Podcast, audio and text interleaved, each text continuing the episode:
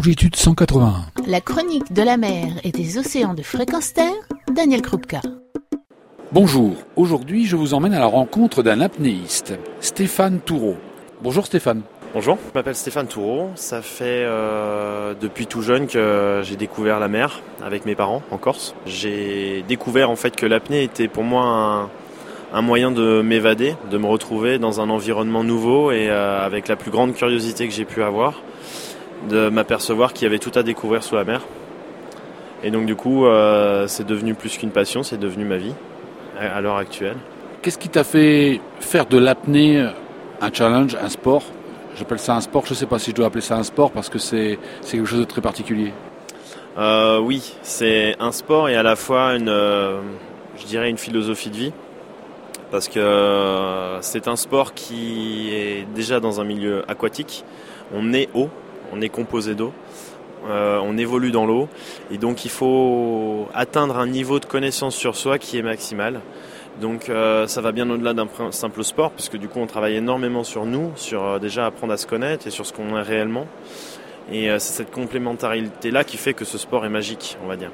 Tu es très modeste visiblement. Est-ce que tu peux nous parler simplement de, tes records ou de tes participations diverses? Je m'entraîne déjà pour rester plus longtemps, pour euh, pouvoir apprécier encore plus longtemps euh, le milieu aquatique.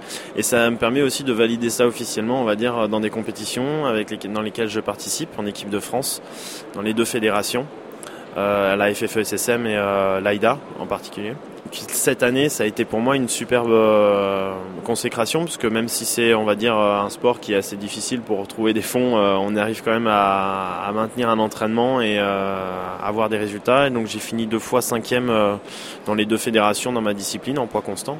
Je descends à la palme et je remonte à la palme. J'avais fait 95 mètres et 97 mètres. Donc voilà, et second à la dernière World Cup qui s'est déroulée au Mexique. Alors maintenant, quelle est ton appréciation de l'environnement sous-marin aujourd'hui et comment tu, considères l'attitude qu'on devrait avoir par rapport à lui? En fait, moi j'ai découvert quelque chose d'extrêmement important. J'avais déjà énormément de, notions de protection de, mon milieu, de l'environnement, parce que bah, forcément, nous on, vit dedans. Moi j'ai une particularité aussi, c'est de la pratiquer euh, dans les lacs euh, de montagne, dans l'eau douce. Et euh, je dirais que je connais aussi bien, on va dire, l'eau de mer que l'eau douce euh, et la montagne. Et euh, j'ai pu comprendre aussi que l'eau euh, avait des propriétés très, très particulières. Et euh, je me suis du coup posé des questions et c'est en regardant certains reportages, certaines personnes, en faisant certaines rencontres, que je me suis aperçu que du coup on vibrait de cette eau, qu'elle avait une mémoire, ça s'appelle la mémoire de l'eau tout simplement, et qu'on arrive à en construire quelque chose et à vibrer. C'est-à-dire que quand on donne une intention, on est, euh, on est cette intention, tout simplement parce que c'est l'élément le plus vibrant, c'est là où il y a le plus de vie. Et euh, c'est pas pour rien, parce que c'est ça qui permet justement le développement euh, des cellules, de, tout un, je dire un, tout un système, tout simplement. Et quand on a compris ça, on l'a à l'intérieur de nous, et c'est d'atteindre ce relâchement maximal. Donc d'être haut, justement d'atteindre ce relâchement et d'arriver à, ressentir que du positivisme. Si on ressent du positif et si on vibre du positif, on est que justement dans le, dans, dans le bon sens de, de cette relation qu'on peut avoir avec l'eau. Alors tu fais le lien entre l'eau des lacs et des montagnes et l'eau de mer. Et quel parallèle fais-tu et comment amènes-tu, comment passes-tu de l'un à l'autre? Bon, déjà, euh, l'eau du lac, elle est plus froide. Donc ça, c'est pas un, un, paramètre qui est quand même pas négligeable. Euh, j'ai dû donc du coup encore plus travailler sur moi justement dans les milieux euh, lacus parce que bah, la visibilité n'est pas la même, euh, la température non plus, euh, l'environnement non plus. Et c'est ce qui m'a permis du coup de beaucoup peut-être plus travailler sur moi au moment du relâchement pendant la, descente. Ça m'a énormément apporté parce que je suis quelqu'un à la base qui est très actif, très stressé quand j'étais jeune. Et l'apnée m'a m'a complètement changé ma vie en fait. Et euh, le rapport que j'ai avec l'eau et ce que j'y ai fait m'a permis d'être ce que je suis maintenant, c'est-à-dire d'être, de comprendre ce que je suis et, où je vais. C'est un conseil qu'on peut donner à chacun finalement, c'est de se tremper dans l'eau de mer ou l'eau des lacs pour effectivement euh, se retrouver et retrouver l'environnement. Exactement. Et euh, déjà retrouver l'environnement. Et une fois qu'on est passé du lac à la mer, c'est la consécration, c'est, j'ai envie de dire, c'est la récompense aussi.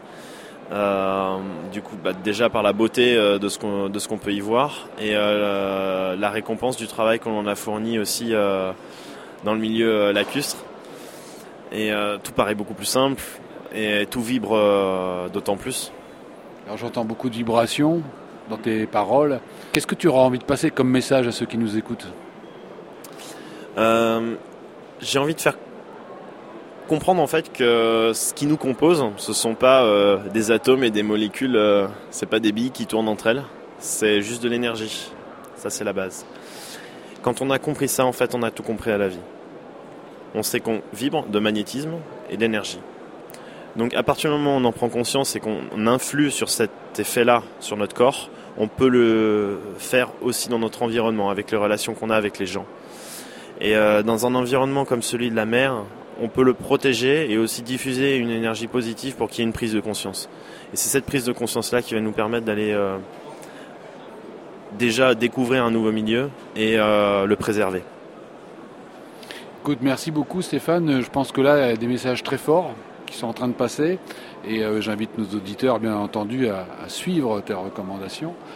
Et puis je te souhaite surtout écoute, de, de, réussir encore ces belles apnées, d'avoir de nouveaux records et puis euh, bah, de nous emmener, de nous faire rêver, parce que je sais que les apnéistes nous font toujours rêver. Merci beaucoup.